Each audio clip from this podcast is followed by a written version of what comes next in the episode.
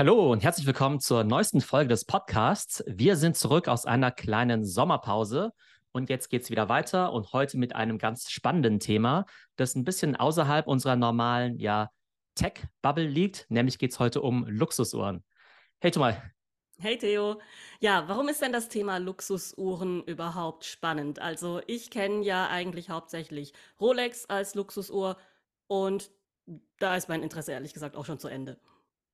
Genau, das heißt, du bist heute eigentlich auch ein sehr guter Gesprächspartner für das Thema, denn ähm, es gibt ja Leute, die stecken total tief in diesem Uhrenthema drin. Das ist ja so richtig was für Nerds. Ähm, und dann gibt es halt Leute, die da auch sehr skeptisch dem Ganzen gegenüberstehen und sagen, hey, das ist doch irgendwie alles nur, was nicht, für Poser und Statussymbole und so. Und äh, irgendwo dazwischen liegt natürlich äh, die Wahrheit.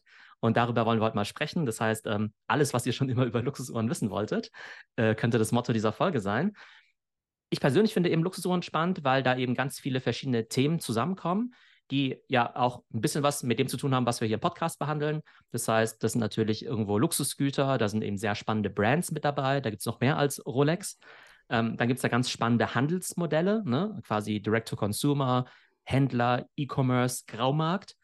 Dann hat das Ganze natürlich ganz viel mit Social Media zu tun und dem Social Media Hype rund um Luxusuhren. Und dann gibt es auch einen gewissen Investment-Aspekt, weil es natürlich Leute gibt und gab, die eben Uhren vor allem als Investment kaufen, die zum Teil damit auch echt fies auf die Nase gefallen sind nach dem letzten Jahr Boom und der ganzen Bubble dann. Ähm, also wie gesagt, ich glaube, spannende Brands, spannende Handelsmodelle, Social Media und Investment. Von daher glaube ich eine perfekte ja, Schnittmenge von vielen spannenden Themen. Ja, also Social Media mäßig weiß ich, dass sehr viele Streamer, also YouTube-Streamer, äh, anscheinend wirklich schon seit Jahren Uhren als Investment neben Krypto aus irgendeinem Grund äh, ja sehen. Und da gibt es wohl eine relativ große Szene, äh, die sich ständig über diese Uhren unterhält. Also das weiß ich jetzt einfach zufällig, aber ich habe mich jetzt wirklich nicht näher damit beschäftigt. Wieso findest du denn jetzt das Thema spannend? Also tatsächlich war es ja so, dass ich mir vor zehn Jahren mal eine Luxusuhr gekauft habe, ja. Also auf die Definition kommen wir gleich. Aber ich habe mir irgendwie vor zehn Jahren oder sowas irgendwann mal so eine Rolex-Uhr gekauft, ja. Ähm, so eine relativ schlichte. Und dann habe ich äh, die aber irgendwann gar nicht mehr getragen, weil ich nur noch eine Apple Watch getragen habe. Dann habe ich halt gedacht, okay, ich trage eigentlich keine mechanischen Uhren mehr.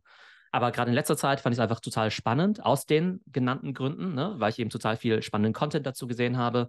Ähm, eben auch das ganze Business und die Economics dahinter so spannend finde ich habe ja in den letzten Jahren ja auch immer wieder beruflich Kontakt, ich sag mal, mit dem Thema Luxus gehabt, weil ich ja auch Beratungsprojekte gemacht habe. Ich habe ja ein Projekt zusammen auch mit IWC gemacht, das ist ja eine Luxusuhrenmarke, auch mit Lamborghini, das sind jetzt zwei Autos, ne? Aber also ich finde diese Welt irgendwie schon ganz spannend, ja, obwohl ich mich jetzt auch nicht täglich damit beschäftige.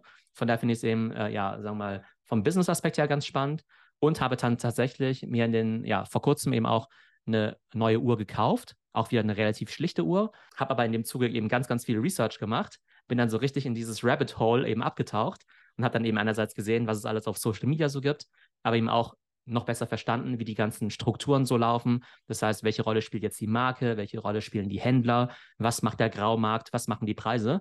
Und das finde ich dann eben, ja, also das Ganze drumherum finde ich einfach super spannend. Also ich würde mal sagen, vielleicht die Uhr und die Ästhetik, ähm, die machen vielleicht für mich so, keine Ahnung, 20 Prozent von dem Reiz aus. Und 80 Prozent ist einfach dieser ganze Content und dieses ganze Business drumherum, was ich einfach total spannend finde. Ja, weil du gerade Content gesagt hast. Was ist denn das für Content? Also für mich hört sich das ein bisschen so an wie, ja, da bist du bestimmten Leuten gefolgt und die haben dann halt gesagt, ja, guck mal hier, diese Uhr, die ist total angesagt und äh, in meiner Bubble hat die jeder. Und wenn man sich von dieser Bubble abheben will, dann muss man aber diese und jene Uhr haben und so weiter. Und dann äh, fällt man halt quasi in besagtes Kaninchenloch und dann geht halt sozusagen the Brainwash los, ja, was hier jetzt alles ja wichtig und angesagt ist. Ähm, wie, wie bist du denn darauf gekommen, auf dieses Thema überhaupt? Mhm, da gibt es ganz unterschiedlichen Content. Also auf der einen Seite, klar, gibt es so, ich sag mal, Influencer-Content, wo die Leute halt einfach nur ihre Uhren zeigen wollen. Aber es sind halt eher, ich sag mal, so Influencer, Celebrities oder Sportler, die halt dann irgendwie ihre goldene Uhr zeigen oder sowas. Ne? Das gibt es natürlich und natürlich werden die Leute auch davon beeinflusst.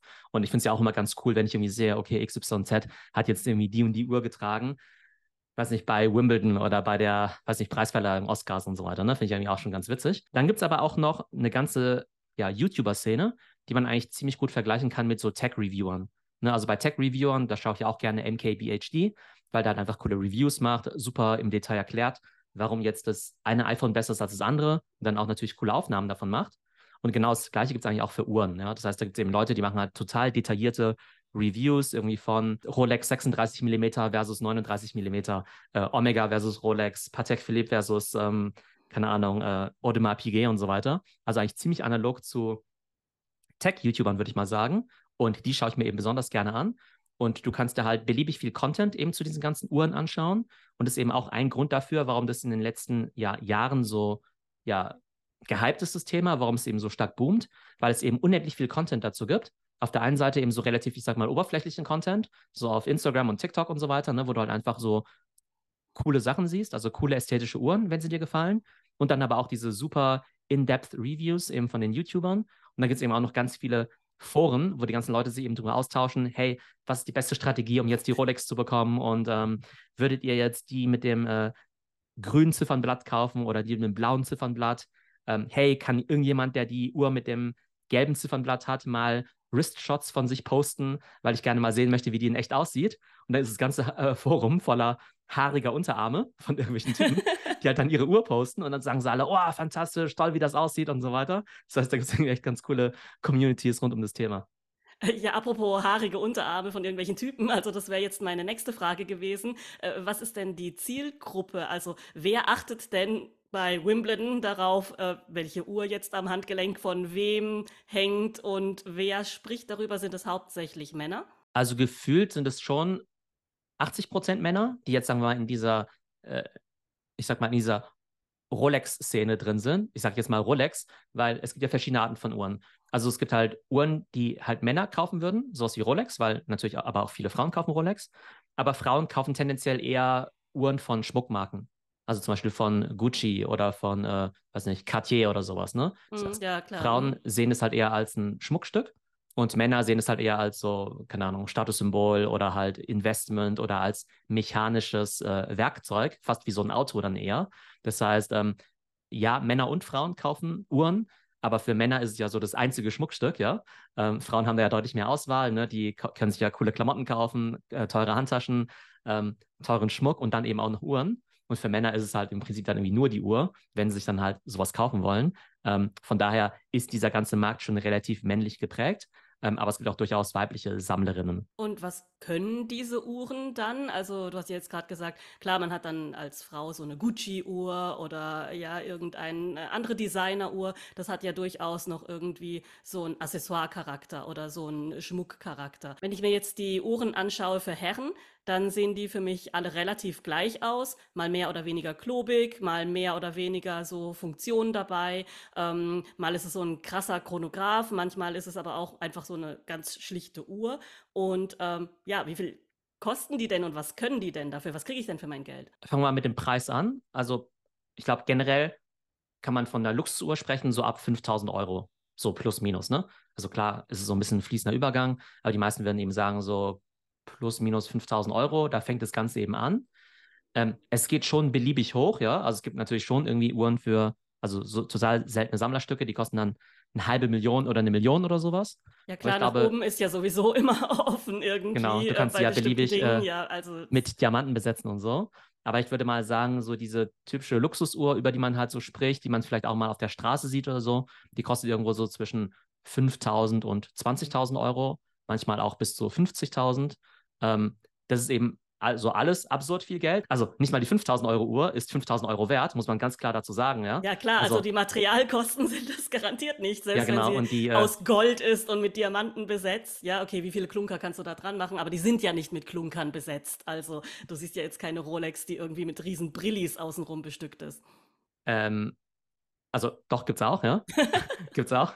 Ähm, genau, aber es liegt nicht am Material und es liegt auch nicht daran, dass jetzt irgendwie ähm, 20 äh, Schweizer Uhrmacher jetzt irgendwie ein Jahr auf ihrer Hütte rumsitzen und dann irgendwie äh, in kleinster Feinarbeit dann eben diese Uhr für dich dann zusammenbauen, auch wenn es vielleicht im Marketing manchmal so vermittelt wird. Also klar, zahlst du total viel für die Marke, total viel für den Status, muss man gar nicht drum rumreden.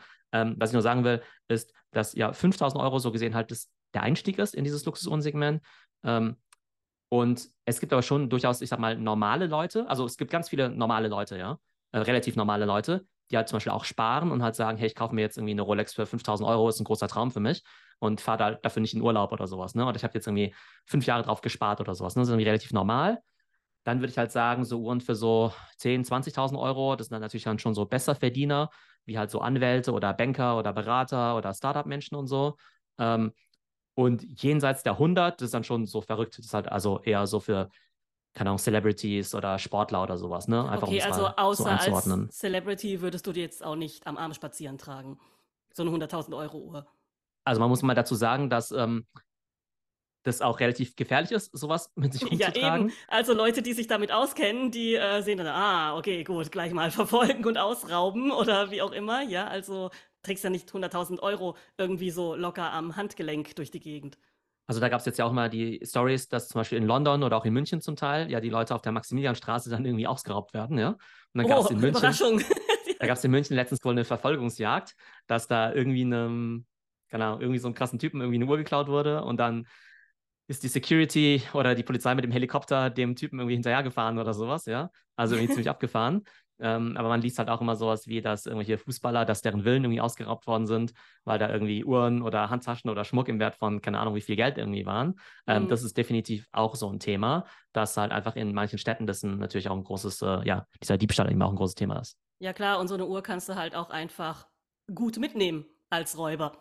Ja, also du brauchst halt einfach nur einen kleinen Beutel oder steckst sie in die Hosentasche oder so. Also brauchst halt nicht irgendwie riesen äh, Geräte, um irgendwelche Goldbarren zu transportieren oder anderes schweres Zeug, ja, sondern so eine Uhr wird sich ja ziemlich lohnen. Definitiv, definitiv. Und ähm, genau, vielleicht noch zu dem Thema, was können diese Uhren eigentlich?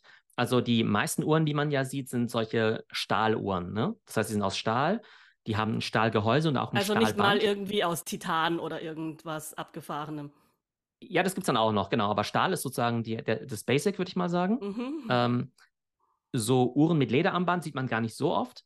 Ähm, man muss auch ganz klar sagen, ähm, das Segment, was halt so boomt in den letzten Jahren, sind halt diese Stahluhren. Also man spricht auch von Hype-Watches.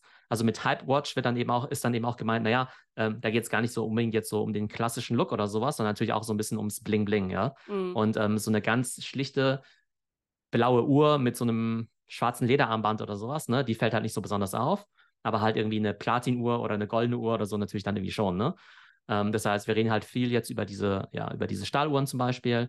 Und in der einfachsten Variante ist es einfach eine Stahluhr, die die Zeit anzeigen kann. Oh, welche, welche technische also Errungenschaft. Also quasi genauso wie die Esprit-Uhr für 80 Euro oder die Fossilstahluhr oder so. Da äh, funktional ist da kein großes, äh, kein großer Unterschied. Äh, Im Prinzip schon. Also es gibt ja, es gibt ja Quarzuhren, die funktionieren mit einer Batterie. Und dann gibt es halt mechanische Uhren, die halt im Prinzip durch deine Bewegungsenergie laufen. Das heißt, die musst du einmal aufziehen und wenn du halt damit rumrennst, da gibt es eben so ein Uhrwerk, was halt quasi diese kinetische Energie irgendwie ummünzt, darin, dass sich halt dieser Zeiger dann irgendwie so bewegt. Und vor, keine Ahnung, 100 Jahren oder sowas, als es halt irgendwie noch keine Quarzuhren gab und keine Apple Watches und so, war das halt eine große Neuerung. Und heute ist logischerweise diese Funktionalität eigentlich nicht mehr so relevant, ja. Aber trotzdem ist es natürlich so, dass du, also äh, versetz uns einfach mal in die Zeit, also drehen wir mal die Zeit 50 Jahre zurück, ja. Ähm, dann gab es ja Leute, die gesagt haben, hey, ich möchte irgendwie eine Uhr haben, die möglichst präzise die Zeit anzeigt und die ohne Batterie funktionieren soll, ne? Dann ist halt so eine mechanische Uhr dann irgendwie schon eine ganz coole Sache gewesen. Ähm, dann kannst du halt sagen, ja, okay, ich brauche jetzt aber auch eine Uhr, die mir meinetwegen das Datum anzeigen kann. Und dann hast du halt im Prinzip in diesem Uhrgehäuse, musst dir vorstellen, gibt es halt so eine kleine Scheibe, wo halt irgendwie 30 Zahlen draufstehen oder 31, ne? also für 31 Tage. Und immer, wenn quasi ein Tag vorbei ist, also wenn dreht der halt Zeiger, halt genau. genau, mhm. dreht die sich halt irgendwie mit oder sowas. Ne? Das ist halt eine zusätzliche Komplikation. Das heißt, bei den Uhren spricht man statt von einem Feature oder von einer Funktion immer von einer sogenannten Komplikation. Und jetzt kannst du halt beliebig viele Komplikationen da irgendwie reinpacken, wie jetzt zum Beispiel ähm, neben dem Datum vielleicht auch noch den Wochentag oder jetzt auch noch die Uhrzeit in Amerika meinetwegen, wenn du halt viel auf Reisen bist oder den sogenannten ewigen Kalender, der dir anzeigt, ob es ein Schaltjahr ist oder so. Ne? Das sind halt so Spielereien, mhm. die das Uhrenwerk dann schon relativ kompliziert machen, was natürlich dann immer noch nicht den krassen Preis irgendwie rechtfertigt oder so. Aber du musst dann halt schon relativ viel Mechanik in ein kleines Gehäuse eben reinpacken. Und das heißt, du kannst halt irgendwie anfangen mit gar keiner Komplikation, also im Prinzip nur der Zeit. Dann kannst du halt irgendwie, keine Ahnung, das Datum reinmachen, den Wochentag, die Stoppuhr, den ewigen Kalender und so weiter. Je mehr Komplikationen, desto teurer. Und dann kannst du natürlich noch mit dem Material rumspielen. Das heißt, du fängst an mit irgendwie Edelstahl und dann hast du irgendwie äh, verschiedene Goldvarianten, also irgendwie Weißgold. Ähm, sieht im Prinzip genauso aus wie Stahl, ähm, aber ähm, ist dann nicht ist so halt bling, bling. Ja. Mm. aber es hat nicht so bling bling wie jetzt irgendwie äh, Roségold oder jetzt irgendwie Gelbgold oder so. Ähm, das heißt so diese typische äh, Klischee-Uhr ist ja so die goldene Rolex oder sowas, ja. Ähm, das wäre dann meistens, so das wäre dann meistens so, das wäre dann meistens so Gelbgold. Äh, und dann gibt es noch Platin, was im Prinzip halt auch silber oder weiß aussieht. Also mhm. sieht man jetzt auch nicht unbedingt. Ähm, das heißt, Leute, die sich jetzt halt eine Platinuhr kaufen oder jetzt eine Weißgolduhr kaufen, die sind halt deutlich teurer als jetzt eine Stahluhr. Und das kaufst du im Prinzip schon so ein bisschen für dich, weil du es selber cool findest oder weil du es dir einfach leisten kannst. Aber niemand würde jetzt irgendwie, also außer das ist jetzt ein krasser Kenner, würde jetzt niemand sagen, oh cool, die Person hat jetzt eine Platinuhr und jetzt irgendwie keine Sta Edelstahluhr. Das heißt, das ist halt auch das Witzige, ja. Also natürlich kaufen Leute Uhren auch wegen ne, Flex und Statussymbolen und so. Das Interessante ist aber, dass ähm, eigentlich das eigentlich keiner checkt, ja. Also abgesehen von so einer super kleinen Minderheit. Also klar, wenn du jetzt mit so einem dicken Porsche oder Lamborghini irgendwie vorfährst, dann weiß ja jeder, was damit gemeint ist. Aber bei Uhren checkt es halt ehrlich gesagt kein Mensch, ähm, ob da jetzt irgendwie der ewige Kalender drin ist, ja, oder was weiß ich da für eine Komplikation im Uhrwerk drin ist, oder ob die jetzt Platin ist oder nicht, ja. Von daher ist es ein bisschen lustig, dass Leute schon viel Geld dafür ausgeben wegen Status, aber so gesehen den Status eigentlich gar nicht unbedingt, ähm, also dafür belohnt werden, weil jetzt die aller, allerwenigsten Leute jetzt irgendwie sagen, boah, voll cool, dass das irgendwie äh, so ein ewiger Kalender ist. Ja, das heißt, also quasi die äh, Props, äh, ja, bekommt man dann nur von anderen Sammlern oder Kennern. Also wenn man dann so eine ja total seltene Uhr hat beispielsweise, die würde jetzt natürlich ja irgendwie die Masse nicht erkennen und jetzt auch nicht die, ähm, ich sag's mal despektierlich, die Chicks in der Disco anlocken, ja, weil die das überhaupt nicht ja äh, erkennen würden, sondern ist das so ein Ding, so würdest du sagen, 70 Prozent, 80 Prozent für sich selber und 20 Prozent für seine Nische oder für sein Special Interest ähm, Buddy oder wie würdest du das ja einschätzen? Mm, genau, ich glaube, wir sollten vielleicht mal drüber sprechen, warum man sich überhaupt sowas kauft. Ne? Mm, also warum ja. kauft man sich überhaupt so eine Luxusuhr? Da gibt es verschiedene Motivationen, ähm, die man unterschiedlich, unterschiedlich zynisch quasi bewerten kann. ja? Ähm, aber wir wollen ja nicht alles nur von der zynischen Seite sehen. Ja? Also klar, es gibt Leute, die wollen damit nur angeben, das ist reines Statussymbol ähm, oder ist irgendwie reine Spekulation. Gibt's ja, alles? was ja auch ein Bedürfnis erfüllt. Also das ja. ist ja trotzdem ein Bedürfnis. Ja? Also genau, sonst gäbe es ja die gesamte Mode- und Kosmetikindustrie irgendwie genau, oder sowas. Also, ne? Ich bin dafür halt nicht Autos. anfällig und äh, deswegen, also wenn ich jetzt irgendwie äh, ein bisschen drüber lache oder irgendwie äh, ja solche Bemerkungen mache, dann ist es jetzt nicht disputierlich gemeint, sondern ähm, äh, ich sehe das halt irgendwie aus so einer äh, ja, Warte von außen, äh, weil ich es halt einfach nicht verstehe, weil ja ähm, ich das nicht so richtig nachvollziehen kann. Ich würde mit dem Geld ganz andere Sachen machen, aber ich finde es super spannend, also deswegen unterhalte ich mich auch gern mit dir darüber. Genau, es gibt halt verschiedene Motivationen. Also es gibt halt einerseits ähm, das Ganze als Schmuckstück, dass zum Beispiel ein Mann oder eine Frau sagt, hey, ich möchte irgendwie gerne was Cooles am Arm haben. Die finden es einfach ästhetisch dann eben schön. Klar, es gibt das Statussymbol. Es gibt die Uhr als Investment, weil viele davon auch sehr stark im Wert gestiegen sind. Und es gibt so dieses Ding, dass man sich irgendwie selbst belohnen möchte, ja, weil man irgendwie so einen Meilenstein erreicht hat. Und das ist irgendwie ganz spannend. Ne? Also ich schaue mir ganz viel diese, ähm, ja, diese äh, äh, YouTube-Videos an. Ne? Da gibt es so ein Format, das heißt Talking Watches von Hodinky. Hodinky ist so ein ganz bekannter Uhren-Channel. Ähm, und da gibt es halt viele Gespräche mit großen Sammlern, ja, die heute irgendwie riesige Sammlungen haben. Und dann fragt man sie, ja, okay, wie bist du eigentlich zu deiner ersten Uhr gekommen? Und dann sagen die eben, ja, ähm, keine Ahnung, irgendwelche Künstler oder sowas, ja, so ein Ed Sheeran oder sowas, ja, oder halt auch so ganz bekannte Schauspieler oder so, die sagen halt, ähm, ja, ich habe mein erstes Album rausgebracht und dann wollte ich mich dafür belohnen. Und dann habe ich mir irgendwie diese Rolex gekauft, ja. Oder so Basketballspieler, die haben gesagt, ja, ich habe meinen ersten großen Vertrag unterzeichnet, ja. Und wollte mir dann dafür eine Rolex kaufen irgendwie, ja. Und das ist irgendwie total halt so spannend, weil. Psychologischer Meilenstein quasi, den man genau. für sich selber setzt. Also ich habe es geschafft, so ungefähr, genau. ja. Und du hast es halt die ganze Zeit am Arm und guckst auf die Uhr und dann kannst du halt immer für dich selbst sagen, so, hm, jetzt habe ich es geschafft. Also das ist ja schon ein legitimer Grund, sich sowas zu kaufen. Weil man sich was ja. gönnt. Genau, und das finde ich aber sogar aber ganz erstaunlich, wie stark sich das sozusagen ein bisschen verankert hat. Ja, ist natürlich auch viel Marketing. Das ist ja genauso wie wenn du sagst, oh, für, ähm, für die Verlobung musst du dir irgendwie Diamanten kaufen oder sowas, mhm. ja, so ein mhm. Diamantring. Das hat ja irgendwann mal Tiffany erfunden, ja, damit sie irgendwie Diamanten verkaufen kann, ja. Und ich glaube, Rolex hat es so implizit nicht erfunden, dass ähm, du dich quasi belohnen sollst. Ich fand es aber total abgefahren, weil einer dieser Basketballspieler, ich meine, also die Basketballspieler, also wenn die halt so Verträge unterzeichnen, das ist halt für so 100 Millionen oder sowas, ja. Mhm. Und da ist jetzt irgendwie so eine, keine Ahnung, ich sag mal, 10.000 Euro Uhr jetzt kein großes, Prozentual großes Ding einfach jetzt für keine dir, ne? große Ausgabe, ja, Ja, klar. genau. Ähm, aber trotzdem sagen die halt, oh cool, jetzt habe ich es irgendwie geschafft irgendwie, ja. Und Mhm. ähm, dann gibt es natürlich auch viele, ich weiß nicht, ähm, vielleicht, ähm, ja, vielleicht so Influencer, Künstler, also auch normale Künstler oder sowas, ne? Das sind ja nicht nur alles irgendwie Prolls irgendwie, ja, die irgendwie Uhren tragen. ähm, also ich finde es eigentlich ganz spannend, dass halt, dass dieser Aspekt ähm, zu sagen, äh, ich belohne mich, dass sich das eben so stark verankert hat und dass Leute dann auch damit so ein bisschen emotional dann eben auch sind, dass sie damit vielleicht auch bestimmte Erinnerungen irgendwie verknüpfen, dass sie sagen, hey, cool, die Uhr habe ich mir irgendwie zur Hochzeit gekauft. Oder die Uhr war ein Geschenk. Oder die habe ich von meinem Vater bekommen. Oder die habe ich mir irgendwie gekauft bei meiner Beförderung. Also idealerweise so, dass du nicht einfach nur einen Haufen Kohle hast, in so einen Laden reingehst und dir irgendwie 20 Uhren mitnimmst, sondern vielleicht mit jeder Uhr eine gewisse Historie verbunden ist, dass du entweder jahrelang danach gesucht hast, weil es ein ganz besonderes Modell war, oder du das dann eben zu einer Special Occasion bekommen hast. Also Mhm. das ist eben ja eine der Motivationen, warum sich halt Leute überhaupt damit beschäftigen. Ja klar, und als Mann hast du natürlich auch nicht viel andere Möglichkeiten, dich mit irgendwas zu behängen.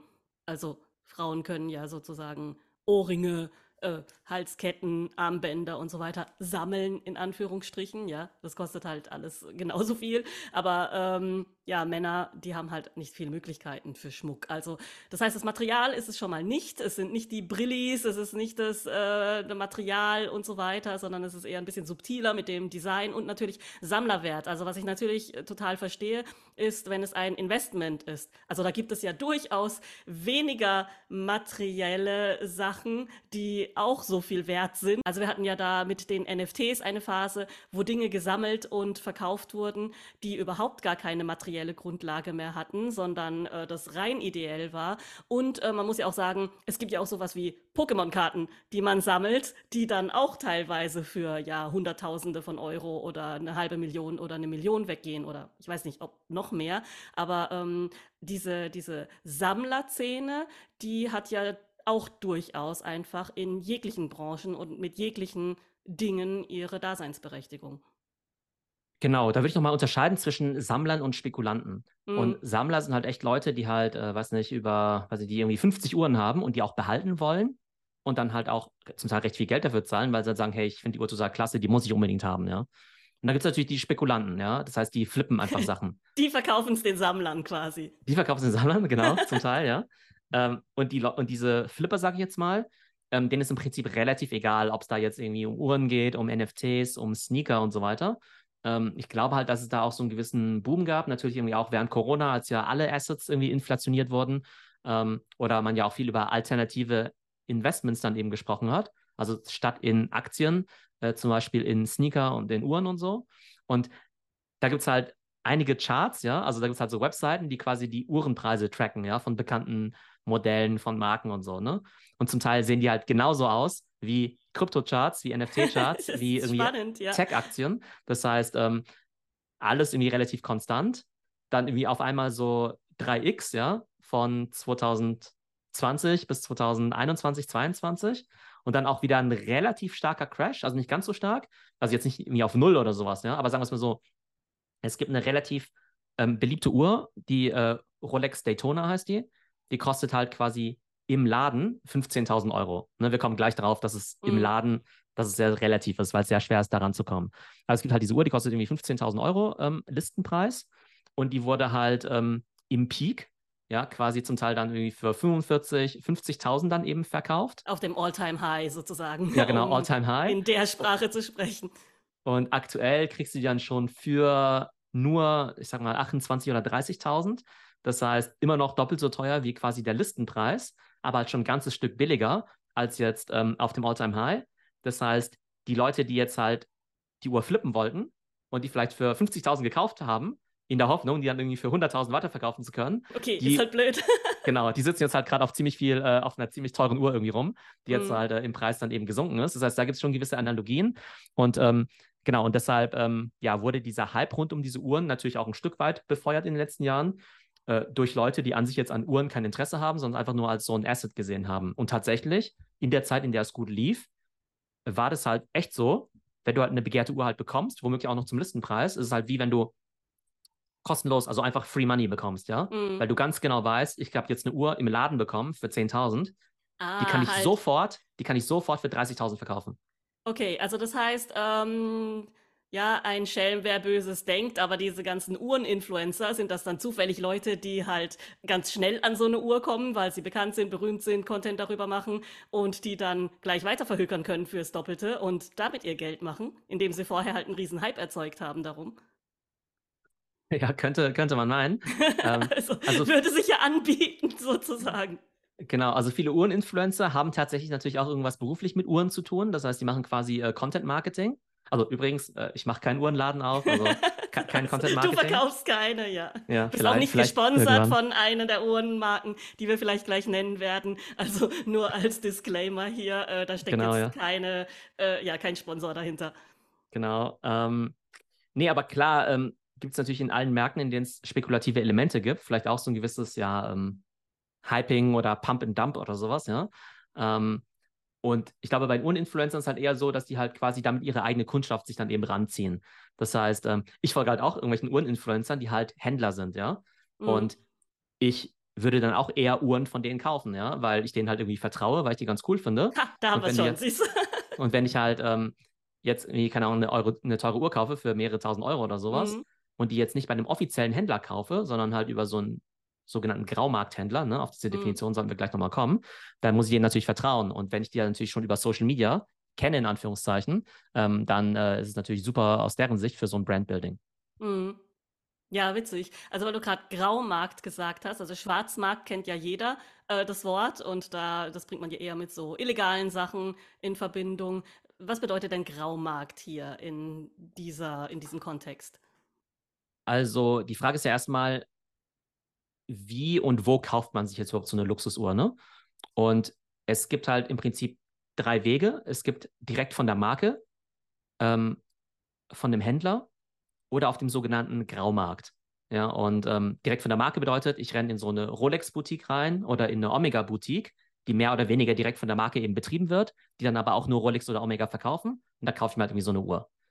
Dann gibt es die sogenannten offiziellen Händler oder Konzessionäre.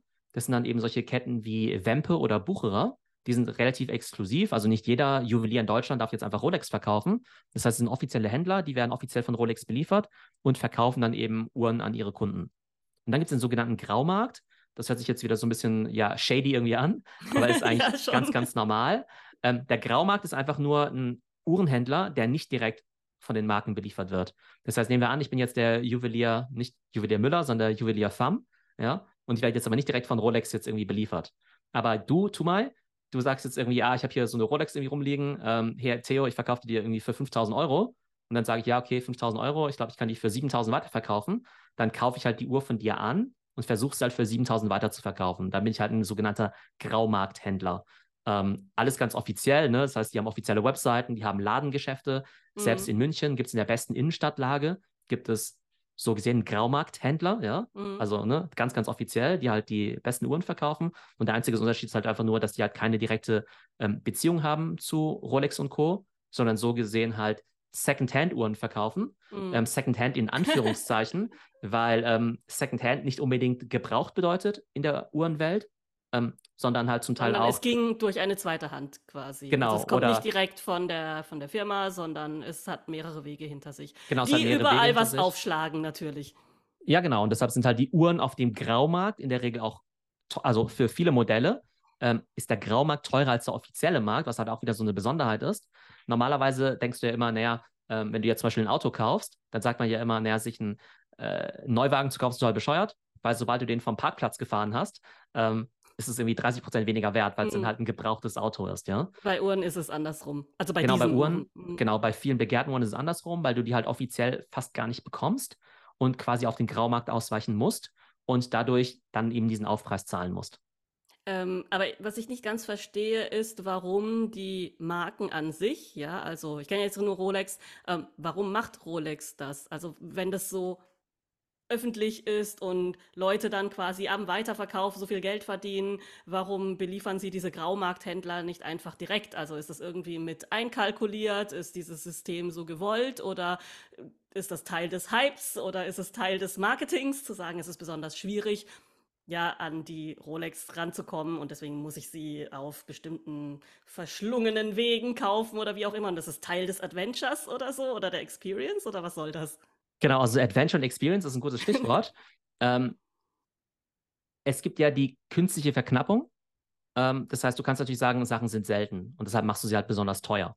Ne? Und dann kannst du halt sagen, okay, es können jetzt halt nur Leute kaufen, die halt auch genug Geld haben oder sowas. Ne?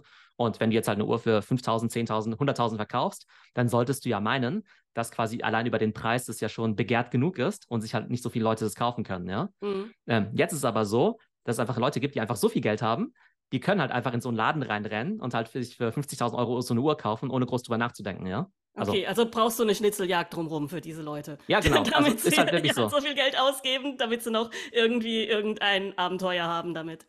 Ja, genau, damit sie eine Story erzählen können und sagen können, oh ja, auf diese ähm, Patek Philippe, da muss ich irgendwie vier Jahre warten und äh, dann gibt es natürlich jemand anderen, der vielleicht dann äh, fünf Jahre drauf warten musste. Und dann kannst du wieder sagen, ah ja, ich habe die irgendwie nach vier Jahren schon bekommen, ja, okay. äh, weil ich besondere Beziehungen habe oder sowas. Ne? Aber man muss halt, also um jetzt mal wieder das äh, zynische Argument rauszuholen, ja, ähm, es gibt einfach Leute, die haben so viel Kohle, ja, die sind so, äh, dead inside, ja.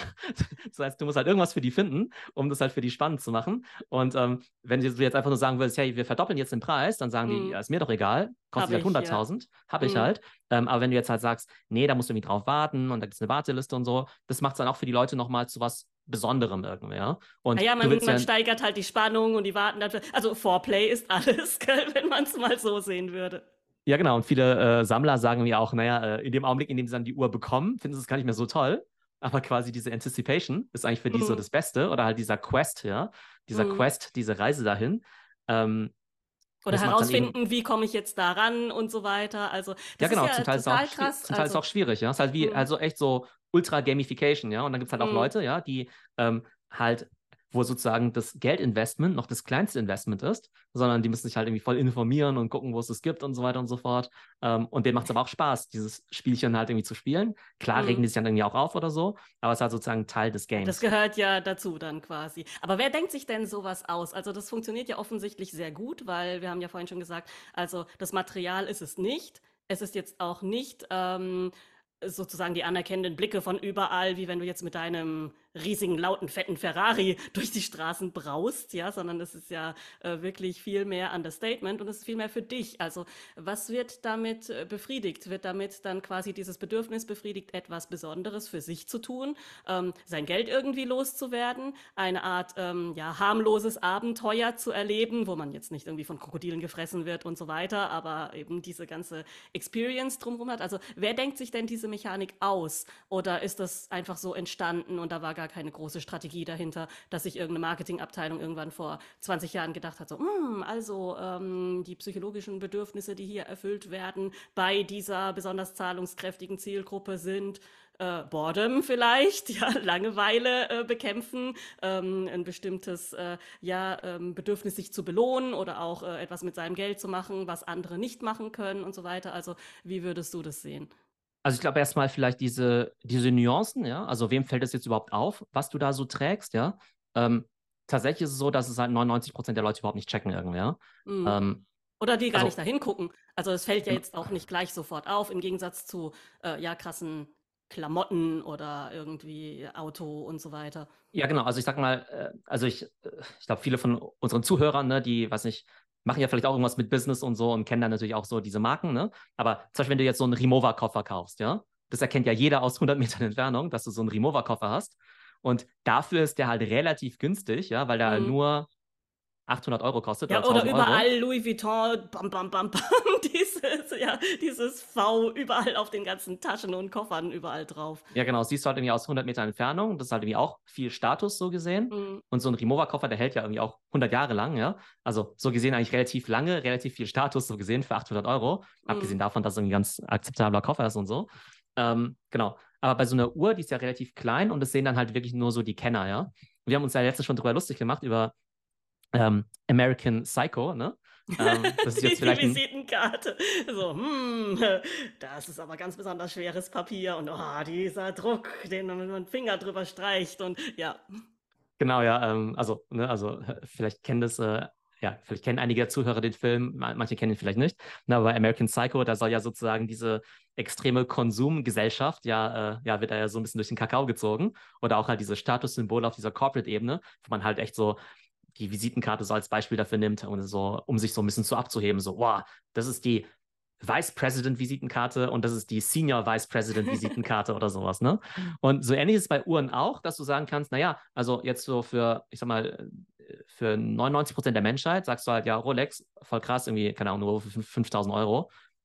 Total unnötig, aber auch unvorstellbar für die meisten Leute. Ne? So, sobald du dich jetzt aber mal damit beschäftigst und ähm, sozusagen jetzt da auch mit drin bist, dann siehst du natürlich auch gewisse Unterschiede. Und dann kannst du halt sagen, ja, okay, das ist irgendwie die Rolex, aber das ist jetzt irgendwie die Allerwelts-Rolex, die irgendwie jeder hat. Und das ist jetzt irgendwie die besondere, das ist jetzt irgendwie äh, siehst du vielleicht doch, dass die irgendwie aus Platin ist, dass es die Special Edition ist und so weiter und so fort oder mhm. sowas. Ne?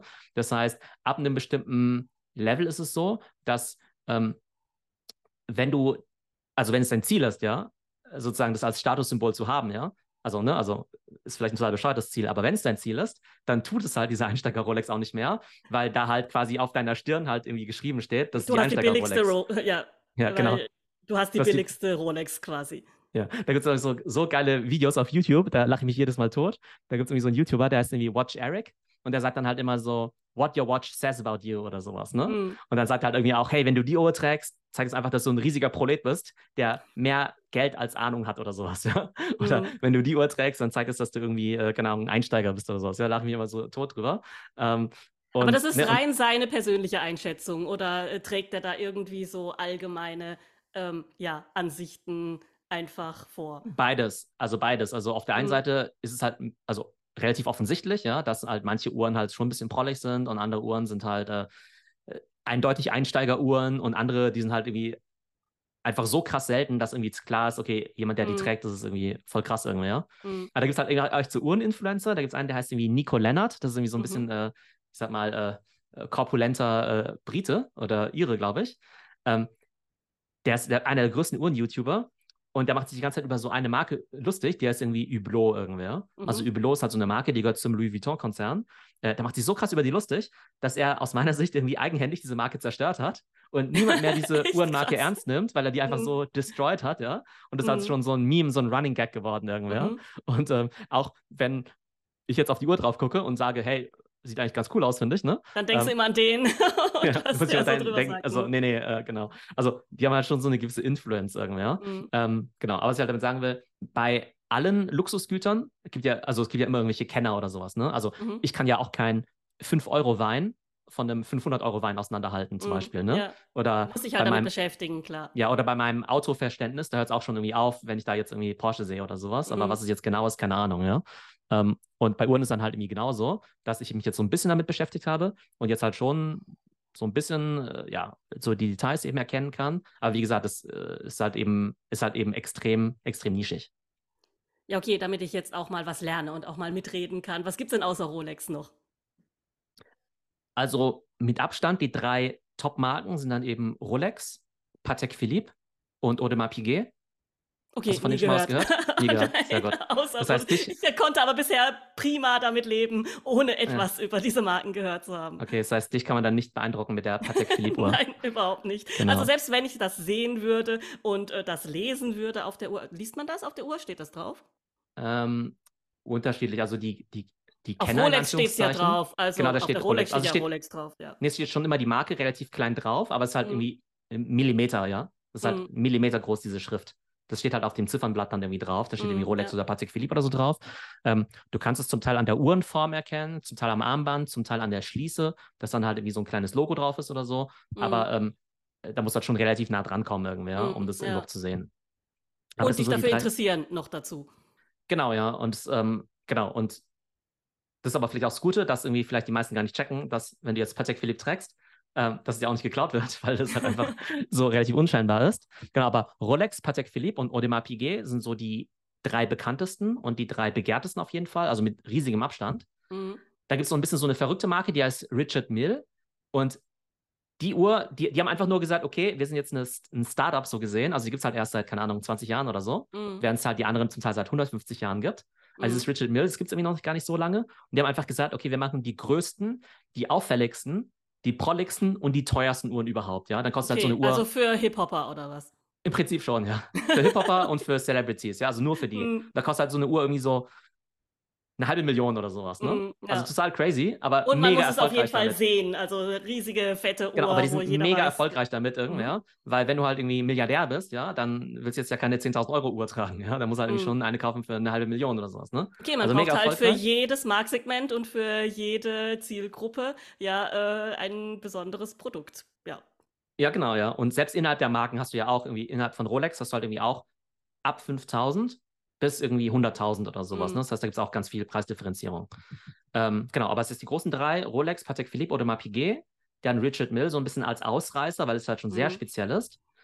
Dann gibt es zwei Marken, die sind so, ich würde mal sagen, eine Stufe unter Rolex vielleicht, aber trotzdem immer noch sehr, sehr gut. Ähm, IWC zum Beispiel und Omega, das ist ja auch ziemlich Ah, die bekannt. kenne ich, ja. Genau, die IWC Omega. Und dann gibt es halt nochmal eine Stufe drunter. Und wie gesagt, das ist gar nicht jetzt despektierlich gemeint, sondern das ist irgendwie in, im Sinne von Preispunkt oder ähm, Mhm. Umsatz und so weiter. Und das sind ja relativ objektive Zahlen. Oder auch wie die halt so wahrgenommen werden von der Markenbekanntheit. Gibt es halt noch sowas wie Breitling oder Tag Heuer oder Tudor. Und viele von diesen Breitling, Marken. Breitling habe ich auch schon mal gehört. Viele von diesen Marken sind sogar- sind sogar relativ bekannt, weil sie halt so Celebrity-Testimonials haben. Dann siehst du halt irgendwie so ein Leonardo DiCaprio mit so einer Heuer-Uhr oder Giselle Bündchen oder sowas oder Tom Brady. Mhm. Ähm, das heißt, das sind so die großen Marken. Aber in der Regel, wenn es halt um das Thema Uhren auf Social Media geht oder Halbuhren, geht es eigentlich immer nur um drei Uhren.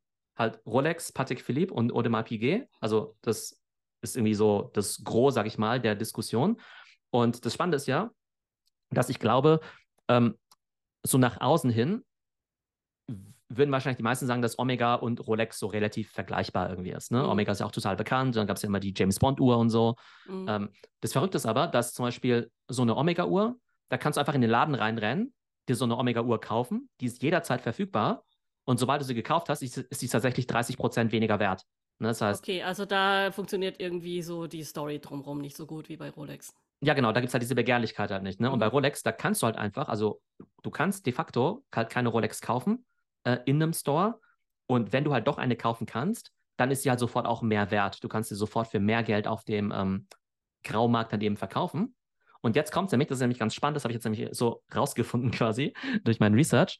Ähm, der offizielle Händler, also ob das jetzt der Bucherer ist, der Wempe oder meinetwegen der Juwelier Müller, der kriegt halt irgendwie so und so viel Uhren von Rolex, ja, ähm, einfach geliefert. Und der kann die dann irgendwie verkaufen. Und sagen wir mal, der macht da irgendwie, keine Ahnung, 20% Marge drauf. Das heißt, Mhm. der kauft die von Rolex für 8.000 ach, für 8.000 meinetwegen und verkauft die für 10.000 als Beispiel.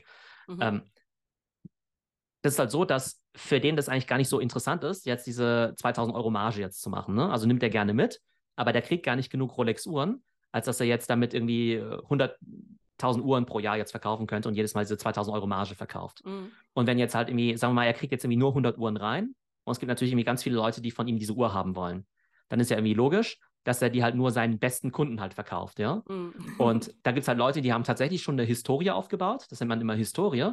Die haben in der Vergangenheit vielleicht schon andere Uhren gekauft oder Schmuck und so. Und dann Mhm. würdest du ja als Juwelier auch sagen, den hey komm, zehnten der, Diamantverlobungsring. genau, den zehnten, genau, ja. Vor allem den. Äh, da würdest du ja auch sagen, ja, irgendwie äh, der, äh, der, der Herr Müller, der Herr, die Frau Dr. Schmidt, ja, das ist eine besonders gute Kundin, der geben wir jetzt die Rolex oder sowas, ne? Mhm.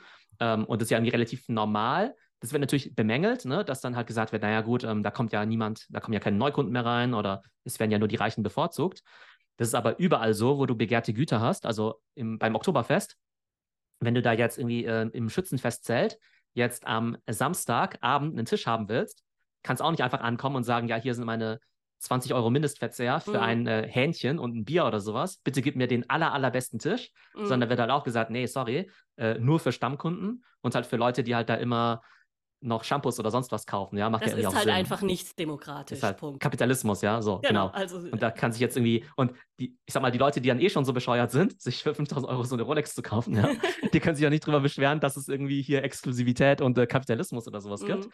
Ähm, tatsächlich ist es aber so, dass es eben auch Händler gibt, die da relativ transparent sind und die halt sagen, ja, also du kriegst von mir die Rolex, aber du musst noch für 20.000 Euro anderes Zeug kaufen. Ja. Mhm. Anderes Zeug, was sie vielleicht nicht so gut loskriegen, anderes Zeug, wo sie vielleicht höhere Margen drauf Die haben. Ladenhüter. Nee, Und das ist halt echt so. Das sind dann die Geschenke für so die ersten Dates oder so, die man dann wieder los wird, damit man seine Rolex bekommen hat. Ja, das hat das äh, Verrückte so ein bisschen. Ähm, oder viele ähm, Juweliere, die haben ja auch Schmuck oder haben sogar Eigenmarken. Und Und da ist natürlich eine verrückte Marge drauf, ja. Mhm. Die verkaufen dann, die kaufen dann so einen Ring für 100 ein und können den für 3000 weiterverkaufen, mhm. als, als Beispiel jetzt, ne? Das heißt, da machen sie eine verrückte Marge drauf. Das heißt, sie verdienen halt mit diesen, mit diesen anderen Produkten viel, viel mehr Geld als mit Rolex selbst. Aber das ist ja total clever. Du hängst dich quasi an diese ganze Story von dieser anderen Marke dran und verkaufst dann quasi deine eigenen Produkte, wo du viel mehr Gewinn damit machst, ja, als, ähm, ja, ich weiß nicht, so als Trittbrettfahrer mit drauf, damit dieses andere begehrte Gut überhaupt gekauft werden kann.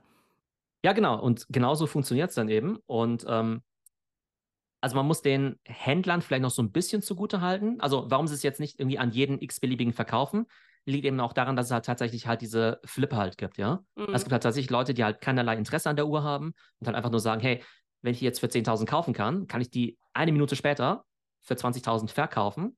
Und das ist natürlich sowohl für die Marke blöd, als auch für die echten Uhrenfans, die vielleicht mhm. fünf Jahre darauf warten und gespart haben, wenn jetzt halt nur die Flipper halt quasi an diese Uhr rankommen. Ne? Mhm, Von ja. daher ist es irgendwie schon okay, glaube ich dass die Händler jetzt nicht an jeden Hinz und Kunst verkaufen. Aber es gibt natürlich trotzdem viele Händler, die es halt einfach total ausnutzen, um halt ihren ganzen Schrott irgendwie zu verkaufen. ja, ist ja auch ähm, legitim. Also ich meine, ähm, ja, den Verkäufern kann man ja da auch keinen Vorwurf machen, äh, solange es Leute gibt, die dafür bereit sind zu zahlen und die damit auch happy sind. Also es zwingt ja niemanden, jemanden mit vorgehaltener Pistole irgendetwas zu kaufen, sind doch alle happy. Also auch wenn es absurd ist, ähm, ja, äh, so viel Geld auszugeben irgendwo für viele Leute, ähm, ist es ja für die Leute in diesem Segment völlig normal.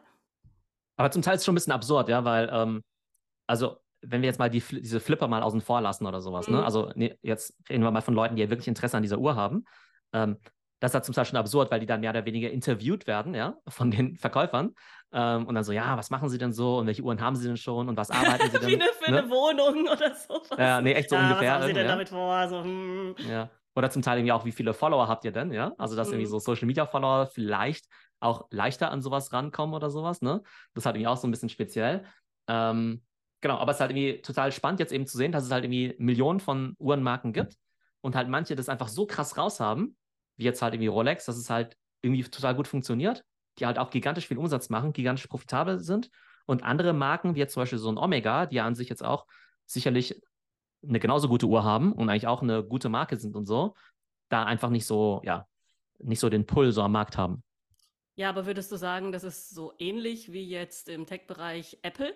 Also es ist einfach viel Story, viel Fandom. Gut, ich meine, jeder kann sich jetzt einfach ein iPhone kaufen gehen, aber so von der, von der Psychologie her.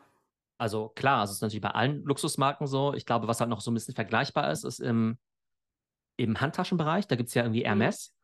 Und äh, Hermes ist ja auch noch mal viel exklusiver als Louis Vuitton zum Beispiel. Also Louis Vuitton. Diese Birkin-Bag, auf die man da irgendwie 120 Jahre warten muss und seine Oma verkaufen muss, so ungefähr.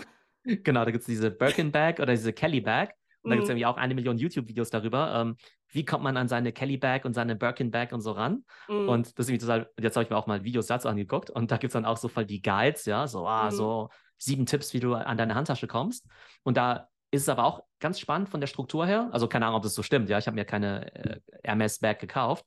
Ähm, aber wenn ich jetzt mal diesen YouTubern glauben darf, dann ist es eben so, dass du Verkäufer hast in diesen Hermes-Boutiquen, die natürlich irgendwie auch am Umsatz beteiligt werden. Das heißt, die kriegen ja eine Kommission für das, was sie eben verkaufen. Aber die kriegen halt 0 Euro Kommission auf die 10.000 Euro ähm, Kelly Bag, meinetwegen, die sie da mhm. verkaufen. Mhm. Darauf gibt es nämlich 0% Kommission, weil jeder Depp die verkaufen kann, weil mhm. die halt so begehrt ist, ja. Mhm. Du kriegst nur Kommission auf den anderen Schrott, den du verkaufst. ja? also Schrott in, An Schrott in, Anführungszeichen. Also falls hier jemand zuhört, äh, ist natürlich alles qualitativ äh, hochwertige Produkte, ja. Ähm, aber es ist halt einfach so, dass ähm, andere Produkte weniger begehrt sind und auch eine höhere Marge haben, ja.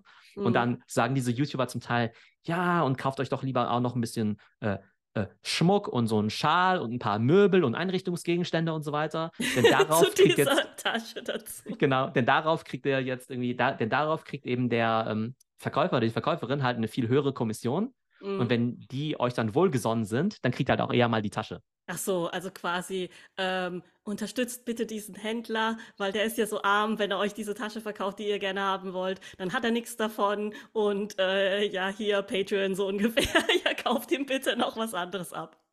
Ja, genau, und das ist halt, ähm, ja, das ist halt schon ein bisschen, äh, ja, ein bisschen absurd, dass halt also noch nicht mal die Marke selbst, sondern halt die einzelnen Personen, also die einzelnen Verkäufer in diesen Mhm. Boutiquen zum Teil schon voll die Gatekeeper sind und du Mhm. dich quasi mit denen dann gut stellen musst, um halt an dein Zeug ranzukommen. Ist halt wie so ein Dealer irgendwer. Ist halt wie so ein Drogendealer. Ähm, Äh, Aber halt, wie, wie kommt man denn darauf, sowas zu werden dann? Als ähm, Berufswunsch so, hey, warte mal, ich könnte statt Doktor oder was weiß ich, dann könnte ich so Luxuswarendealer werden. Naja, gut, es gibt ja, sagen wir mal, die ganz normalen Verkäufer, also Sales Associates ähm, in Mhm. den Boutiquen. Das ist jetzt halt auch kein besonders glamouröser oder gut bezahlter Beruf, ne? Bist halt irgendwie, halt irgendwie Verkäufer in so einer Boutique. Und es ist ja eigentlich äh, schade, wenn du da so ein bisschen, naja, nicht ausgebeutet wirst, aber halt, äh, sagen wir mal, so stark incentiviert wirst über, über Sales.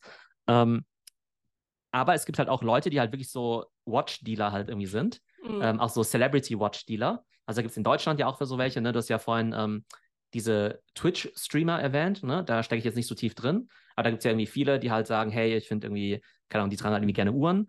Und da gibt es jetzt halt in Deutschland auch so diesen Typen, der heißt irgendwie Marc Gebauer, ähm, der halt auch recht bekannt ist, der halt offenbar an diese ganzen Uhren rankommt. Und der ist wohl der Watch-Dealer des Vertrauens in dieser deutschen, ich sag mal, Twitcher-Szene oder sowas oder Mhm. Streamer-Szene und so. Und sowas gibt es natürlich auch in Amerika. Also wenn du jetzt in Amerika gut connected bist mit NFL- und NBA-Spielern oder sowas und denen dann halt immer irgendwelche ja, äh, Diamantuhren verkaufen kannst, dann machst du wahrscheinlich auch einen ganz guten Schnitt. Aber dann bist du halt so ähnlich wie so ein Immobilienmakler, dass du halt einfach gute Connections haben musst, um dann halt äh, dieses ganze Zeug zu verkaufen. Wobei sich das mit Uhren ja einfach extrem lohnt, weil du ja, ja kaum Lagerkosten hast. Die sind ja extrem gut einfach ja transportierbar und äh, machen einfach einen riesen Gewinn. Jein, jein. Ähm, du hast natürlich schon viel gebundenes Kapital. Mhm. Also wenn du jetzt halt eine Uhr für 10.000 ankaufst und die halt nicht verkauft bekommst, dann liegt halt einfach mal Dann rum. ja, stecken da Ja. halt dann einfach 10.000. Oder wie wir vorhin gesagt haben, wenn du die halt auf dem All-Time-High als Spekulationsobjekt kaufst und die ist dann plötzlich 30% weniger wert, dann hast du halt auf einmal 20.000 Euro Verlust gemacht. Vielleicht noch, um mal drei Modellnamen zu nennen. Also bei Rolex ist die begehrteste Uhr die sogenannte Daytona. Das ist halt so ein Chronograph, ähm, nennt sich das. Also mit so einer, mit so Stoppuhrfunktion, die natürlich kein Mensch nutzt, ja. Mhm. Die Leute finden einfach nur, dass es irgendwie cool aussieht. Ähm, dann gibt es halt von Audemars Piguet eine Royal Oak. Die ist halt deshalb so begehrt, weil die halt so ein bisschen, ja, so recht markante Schrauben hat ähm, auf der Lünette und so ein bisschen so eine achteckige Form. Ähm, und dann gibt es halt so den Bentley unter den Uhren. Das ist die Nautilus äh, von Patek Philippe. Und das ist irgendwie ganz lustig, weil Patek Philippe ist eigentlich so die, also die krasseste Uhr irgendwie, ja, die krasseste Uhrenmarke überhaupt. Das heißt, wenn du so Analogien machen wolltest, dann könntest du halt sagen, naja, Rolex klingt nach Luxus, aber ist halt mehr jetzt wie, ich sag mal, Mercedes oder. BMW. Ja. Ja, Ah, so Mercedes, okay. BMW. Mhm. Vielleicht, vielleicht noch Porsche oder sowas, ja. La- Lass mal, hm, ja, irgendwo zwischen Mercedes und Porsche, sag ich jetzt mal, ne? Dann könntest du halt sagen, okay, dann ist halt sowas wie Audemars Piguet, vielleicht sowas wie Ferrari. Und Patek Philippe ist dann so wie Rolls-Royce oder sowas, ja. Mhm. Also einfach so verrückt teuer, ja. Und die verkaufen an sich halt schon diese ganzen ähm, super komplizierten, edlen Uhren. Ähm, das heißt, die machen jetzt gar nicht unbedingt jetzt äh, ganz viele von diesen Stahluhren, äh, sondern halt eher tatsächlich so diese ewigen Kalender oder total komplizierte Uhren. Das heißt, die Mhm. schreiben sich halt so total diese Schweizer Uhrmacherkunst so irgendwie auf ihr, ne, auf die Fahne. Ähm, aber dann ist es halt so, dass im Hype halt trotzdem so eine Stahluhr von denen, diese Nautilus, halt super populär geworden ist. Und alle Celebrities äh, und Hip-Hopper und Sportler kaufen halt nur diese Nautilus. Also von denen kauft sich halt niemand jetzt diese eine Uhr mit Lederarmband oder sowas. Ne? Mhm. Und was jetzt Patek Philippe dann eben draus gemacht hat, war dann eben auch zu sagen, ja, Moment mal, ähm, übrigens, diese Stahluhr, diese Nautilus, kriegen eben auch nur Leute, die halt x andere Uhren gekauft haben oder sowas, ja. Das heißt, die sagen halt im Prinzip, okay, du musst dich halt drauf bewerben oder beziehungsweise nur Leute, die halt für, sage ja mal irgendeine Zahl, für 300.000 Euro sich halt unsere eleganten Uhren gekauft haben, kriegen dann halt auch die Hype Watch irgendwie dazu, ja, kriegen halt auch diese Nautilus, ja. Das heißt, nach außen hin beschweren die sich voll drüber und sagen, ja, hm, das ist eine, zwar eine coole Uhr von uns, aber die repräsentiert uns ja nicht und äh, wir haben ja viel mehr als nur diese Nautilus. De facto tragen Ist aber alle die Celebrities Karotte, Nautilus. die man äh, den, den, den Leuten vorhält, quasi. Ja, genau. Und ähm, die ziehen halt dadurch natürlich auch total viele neue Kunden irgendwie rein. Und ähm, die sie dann quasi dazu zwingen, jetzt noch die anderen Uhren zu kaufen. Und vielleicht auch hier, vielleicht nochmal so vom Pricing her, ganz spannend. Ähm, an sich, diese Nautilus, die kostet an sich so 25.000 Euro, was natürlich viel ist. Ähm, aber wie gesagt, die, die gibt es halt auch nicht regulär zu kaufen. Das heißt, de facto kostet die eigentlich eher sowas wie 90.000 oder sowas, ne? weil es die nur auf dem Graumarkt gibt. Ähm, jetzt hat aber Patek Philippe irgendwann gesagt, naja gut, ähm, mit der verdienen wir eigentlich gar nicht so viel, weil unsere ganzen anderen Uhren, die kosten halt in der Liste nicht 25, sondern eher 150, ja.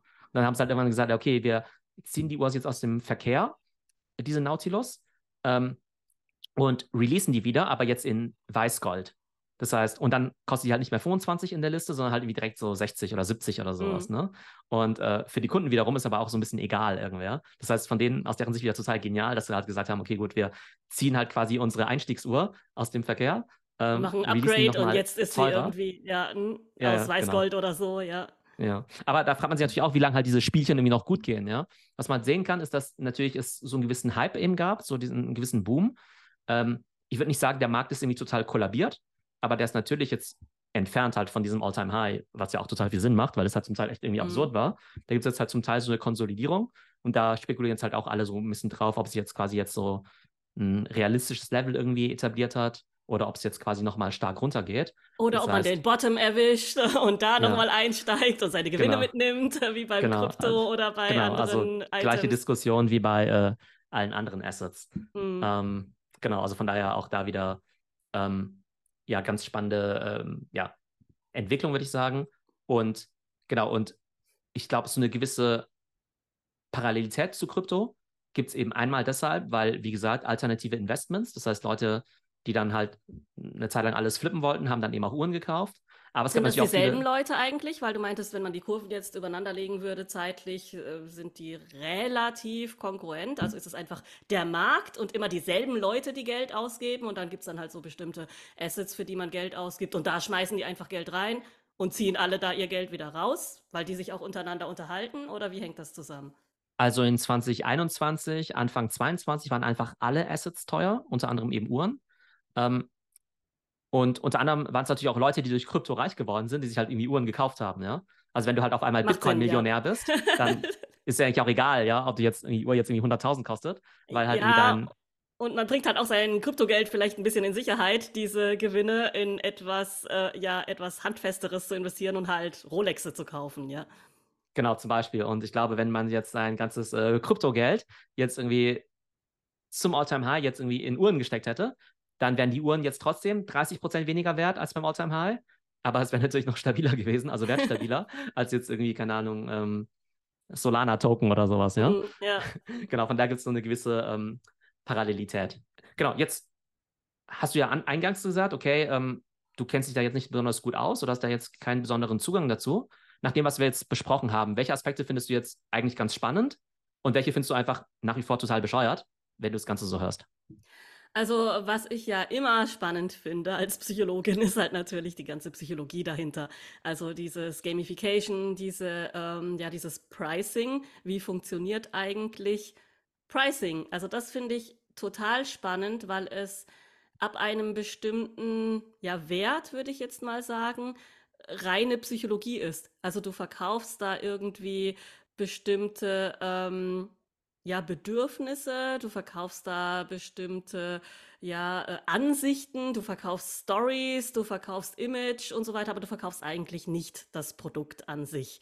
Und äh, was ich besonders spannend finde, ist eben diese künstliche Verknappung, dass das so gut funktioniert, dass man äh, Dinge so ja, reizvoll macht für Menschen, dass sie bereit sind, so viel Geld auszugeben für etwas, was ja vielleicht eine Immobilie sein könnte oder äh, irgendwie tolle Experiences und so weiter. Gut, wenn du sowieso so viel Geld hast, dass es gar keinen Unterschied macht, also Ölscheich oder sowas, ja, dann schmeißt du halt einfach mit deinem Geld um dich und es ist völlig wurscht, ob jetzt eine Uhr 100.000 kostet oder 10.000, ja. Aber was ich nicht verstehe, ist, wenn Leute sich quasi das vom Mund absparen und sich eine Uhr für Tausende von Euro kaufen, um ganz am Ende der Nahrungskette zu sein, imagemäßig, ja, dass jeder dann sagt, so, oh, der hat jetzt die billigste Rolex Rolex. Also da äh, könnte ich mir vorstellen, dass man mit seinem Geld wirklich Besseres machen könnte, weil man ja dann eh nicht dort angekommen ist. Also vielleicht sollte man sich vielleicht eher die allerteuerste Uhr aus einem Segment drunter kaufen, damit man da halt das Gefühl hat, da äh, der King zu sein, ja, anstatt halt der kleine Fisch irgendwo in einer Szene, in der dann jeder drauf guckt und sagt so, ah, okay, haben wir hier halt die billig Rolex gekauft, ne, ja, und ähm, prinzipiell bin ich jetzt kein Riesenfan davon, ja, äh, von diesem ja, Konsumdenken. Und für mich ist es halt schon so krasser Consumerism. da dieses ganze Pricing drumherum, diese ganzen Spiele und so weiter, das ist das hört sich für mich eher wie so ein ja, reichen Zeitvertreib an, ähm, wie dass es wirklich Wert schöpft. Natürlich gibt es eine Wertschöpfungskette, jeder verdient irgendwie dran und das macht bestimmt auch Spaß und so weiter. Aber ja, also es hört sich für mich halt irgendwie so ein bisschen nach, äh, wir spielen rum und schmeißen mit Geld um uns an. Also ich glaube auch, also man muss dazu sagen, ich glaube wirklich, dass viele reiche Leute einfach total gelangweilt sind. Ja, also so hört sich das auch für mich an. Das und einfach irgendwas zu tun brauchen irgendwer. Und dann mhm. gibt es halt Leute, die halt dieses ja irgendwie ganz gut bedienen können durch so eine Experience und so. Ähm, also, ne, und dann haben sie natürlich auch verdient, da ein gutes Business irgendwie draus zu bauen. Ähm, jetzt vielleicht nochmal aus der psychologischen Sicht. Ähm, also, welche dieser Motivationen kannst du denn irgendwo so ein Stück weit nachvollziehen, dass du irgendwie sagst, hey, irgendwie, das ist irgendwie eine Selbstbelohnung, das erinnert mich irgendwie an ein bestimmtes ja, Erfolgserlebnis oder eine bestimmte Etappe? Und wo sagst du irgendwie, hey, das hört sich für mich irgendwie total so delusional an oder irgendwie so total narzisstisch, dass man halt, äh, ja, sowas macht? Also ich kann das schon nachvollziehen, wenn man sagt, man belohnt sich dafür und hat das dann eben an der Hand und sagt, ja, jedes Mal, wenn ich drauf gucke, habe ich mich daran erinnert, wie hart ich gearbeitet habe, um dieses und jenes zu erreichen. Ja, und das ist ja vielleicht auch etwas, was man dann weiter vererben kann, was dann auch wieder ein Erinnerungsstück ist, wo man sagt, ja, also mein Opa hatte die und das ist ja auch etwas, was man vielleicht sogar weiter vererben kann, wo man dann halt quasi sagt, ja, also diese Uhr hat mein Opa sich gekauft, als er den Grundstein für das Millionenvermögen unserer Familie gelegt hat oder sowas, ja. Jetzt muss ich gerade an was ganz anderes denken. Ich glaube, das war Pulp Fiction, wo diese Uhr diese Reise gemacht hat und diese Story erzählt wurde, wie diese Uhr äh, durch den Krieg getragen wurde. Da gehe ich jetzt nicht weiter ins Detail. Leute, die den Film kennen, die äh, wissen, wovon die Rede ist. Aber ähm, ja, also das kann ich absolut nachvollziehen dass man sich dafür irgendwie belohnt oder dass es ein äh, Ziel ist, das man sich selber steckt. Womit ich nichts anfangen kann psychologisch ist, dass man ja die sich kauft, um bei anderen Eindruck zu schinden. Aber das ist rein meine eigene Persönlichkeitsstruktur. Ich lege da nicht viel Wert drauf kann aber bei anderen nachvollziehen, dass es natürlich irgendwie auch wichtig ist. Also bei Celebrities oder da, wo es einfach ja dir Vorteile bringt, wenn andere ein bestimmtes Bild von dir haben. Also finde ich psychologisch alles legitim. Ich denke, das ist alles sehr individuell, warum man äh, jetzt etwas tut. Für mich ist es einfach nicht nachvollziehbar, weil ich auch sehe, man könnte mit Geld, das man übrig hat, viele andere tolle soziale Dinge tun. Also es gibt ja auch viele reiche Leute, die dann einfach hingehen und ja äh, ganze Dörfer verköstigen oder sowas. Habe ich auch schon Influencer gesehen auf Social Media. Äh, stinkreiche Frauen, die sich hinstellen und natürlich ja sehr Social Media äh, trächtig da Essen kochen in kleine Päckchen packen und dann in Slums gehen und das verteilen. Das kann man halt auch machen mit seinem Geld. Aber gut, es ist ja jedem sich selbst überlassen. Also psychologisch finde ich das am sinnvollsten, wenn man sich selber so Meilensteine setzt und sagt, ja, das war die Geburt meines Babys, das war äh, meine Hochzeit, das war meine erste Million meinetwegen. Das erfüllt ja dann ungefähr den Zweck wie diese Pandora-Bänder, dass man dann Beats kauft für bestimmte Sachen und sich dran erinnert. Genau, aber ich denke, was man halt daran auch sehen kann, ist, dass einfach dieser Markt für Luxusgüter einfach in den letzten Jahren total explodiert ist. Ähm, sieht man ja auch daran, dass LVMH, ne, also der Mutterkonzern von Louis Vuitton, ist ja die wertvollste europäische Firma. Über die sollten wir dann irgendwann auch nochmal so ein Deep Dive machen. Ähm, aber ich glaube, einfach durch Social Media ähm, gibt es einfach diese riesige Bewegung hin eben zu Luxus.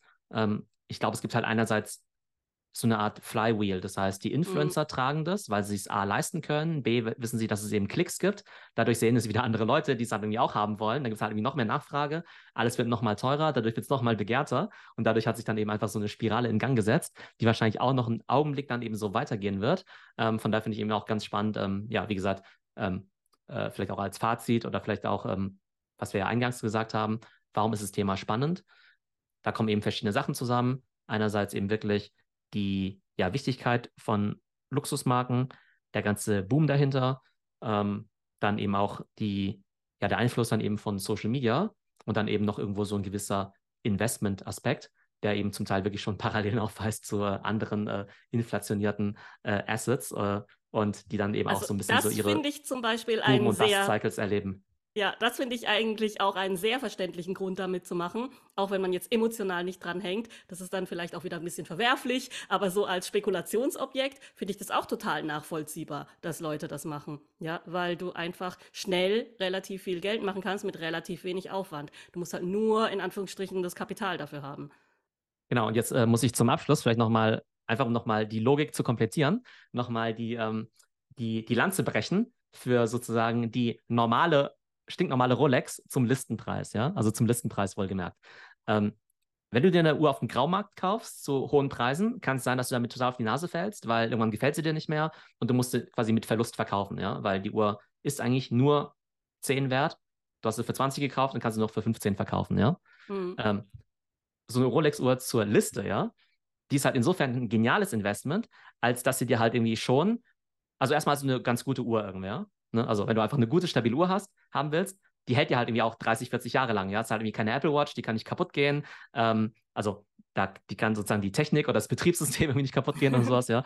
Die hält dir halt die nächsten 50 Jahre, wenn du halt eine mechanische Uhr haben willst, ja. Die sind auch relativ robust oder so. Das heißt, jetzt irgendwie kein Schmuckstück, was jetzt irgendwie gleich zerbricht, wenn du damit irgendwo anstößt oder so. Das heißt, du hast halt sehr, sehr lange was davon. Und wenn du jetzt sagst, okay, ich habe jetzt irgendwie 5000 Euro ausgegeben und habe jetzt irgendwie 50 Jahre meine Freude dran, ja, dann ist es eigentlich ganz okay, ja, irgendwie so 100 Euro pro Jahr ist eigentlich ein ganz gutes Investment.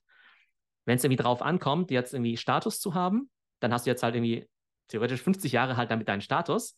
Und ich sag mal, diese Szene, die so abgehoben ist, die halt sagt, ah, die Einsteiger-Rolex, die ist halt eh relativ klein, diese Bubble, ne? Also mhm. da muss jetzt irgendwie keine Aber alle anderen, die lesen ja dann, oh, Rolex.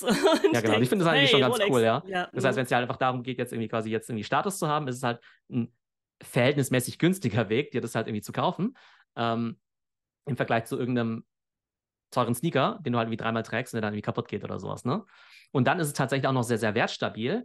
Insofern, als dass, äh, wenn du keinen Bock mehr drauf hast, ist die Wahrscheinlichkeit relativ groß, dass du die sogar noch mit Gewinn verkaufen kannst oder halt zum Einstandspreis. Das heißt, du kannst auch sagen, hey, ich kaufe mir jetzt so ein Konsumgut, ähm, die gefällt mir jetzt halt, die kann ich irgendwie zehn Jahre lang tragen. Ich habe meinetwegen auch zehn Jahre lang den Statussymboleffekt davon. Wenn ich halt keinen Bock mehr habe, dann verkaufe ich die einfach wieder, mhm. kann die innerhalb von drei Tagen verkaufen zu einem ganz ordentlichen Preis. Und weil halt so gesehen halt diese Faktoren alle zutreffen, ist sie halt auch so begehrt, weshalb mhm. man sie halt auch de facto nicht zur, zum Listenpreis kaufen kann, äh, weil es halt so gesehen halt ein sehr, sehr gutes halt Investment wäre, in Anführungszeichen. Mhm. Aber ich glaube, das ist halt die Logik, ähm, weshalb äh, das eben so begehrt ist. Aber von den 1000 Uhrenmarken, wie gesagt, bekommen es halt nur ein paar eben so hin. Mhm. Und Rolex nochmal ganz besonders clever, weil die sind so gesehen halt echt ein Massenprodukt, ja. Also rein mal von mhm. der Stückzahl her. Die verkaufen, glaube ich, über eine Million Uhren im Jahr. Das ist halt echt relativ viel. Und vielleicht im Vergleich, ich glaube, so Patek Philippe oder so ähm, oder mal Piguet, das sind eher so 50.000, 60.000, maximal mhm. 100.000 Uhren, ja. Das heißt, es ist halt viel, viel weniger. Das heißt, und wenn du mal überlegst, angeblich verkauft halt so ein Audemars Piguet, die verkauft vielleicht in Deutschland irgendwie so 3000 Uhren. Mhm. Das heißt, von dem speziellen Modell werden vielleicht im Jahr dann irgendwie 200 verkauft und von einer bestimmten Farbe dann vielleicht irgendwie 20 oder sowas, ja. Mhm. Das heißt, die Wahrscheinlichkeit ist schon extrem gering, dass ähm, die jetzt jemand über den Weg läuft, der jetzt die gleiche Uhr hat wie du, ja. Das ist schon relativ selten irgendwie, ja. Bei der Rolex ist halt echt so, da kannst du halt irgendwie, ne, ich war irgendwie letztens im Fußballstadion beim FC Bayern in München, ja, da hat halt irgendwie jeder halt irgendwie so ein Ding gehabt oder sowas. Ja, und ja. jetzt siehst du die natürlich auch überall, weil du dich damit beschäftigst, so überall, diese Rolex. Ja, würdest du sagen, Rolex ist dann sozusagen in der Logik äh, die Floor-Luxusuhr, die man dann auch immer loskriegt? Ja, genau, das ist ja auch das Interessante. Ne? Bei NFTs haben wir immer gesagt, ähm, wenn du am Floor kaufst, dann ist es halt auch liquide und du kannst es auch wieder mhm. verkaufen, relativ einfach. Und was du halt nicht so gut leicht verkaufen kannst, sind halt so ganz außergewöhnliche Sachen. Mhm. Und es war halt bei, oder ist bei Luxuren auch so ein bisschen so, dass halt irgendwie äh, so eine ganz normale Stahl-Rolex, die kannst du halt relativ einfach wieder verkaufen. Aber jetzt irgendwas Ausgefallenes irgendwie in Gold oder mit Diamanten oder Platin oder so, da gibt es halt nicht so viel Nachfrage danach. Oder das sind halt so Liebhaberstücke und da gibt es halt nicht so viele Leute, die sowas kaufen wollen. Der Murakami-Clown mit Genau, ja. ja genau. genau. Oder der goldene Affe oder sowas. Ja, das ist halt nicht so ähnlich. Ähm, das heißt, auch wenn es da sozusagen ums Thema Investment und Liquidität und so weiter geht, dann ist halt sozusagen äh, die ganz normale Rolex Submariner, das ist halt so diese Standard-Taucheruhr, sage ich jetzt mal, ist mhm. sozusagen halt das äh, beste Investment so gesehen, weil die die du halt immer wieder loskriegst. Und so andere ausgefallene Sachen, die sind halt so ein bisschen äh, illiquider. Mhm. So, jetzt haben wir ganz lange geredet. Ähm, ich überlasse dir quasi das Fazit. Was sind deine Takeaways? Was sind deine Learnings? Also, meine Takeaways sind auf jeden Fall, Rolex äh, ist zwar allgemein bekannt, aber nur die Spitze des Eisbergs. Wenn man da erstmal reintaucht, dann äh, fällt man wirklich in ein Kaninchenloch und dann geht das Ganze erst los. Dann das zweite Takeaway wäre wirklich, ja, super spannend, äh, wie diese ganze Szene funktioniert und wie groß dieser Markt auch einfach ist. Hätte ich jetzt nicht gedacht. Ich hätte gedacht, dass das äh, relativ klein ist, aber dass da schon wirklich viele Influencer in dieser Szene unterwegs sind und das so eine eigene, ja, große Branche ist. Das hätte ich jetzt nicht gedacht. Ich habe gedacht, Luxusuhren sind eher so, ja, Rolex und dann vielleicht noch die Designeruhren für Damen, so ungefähr, ja.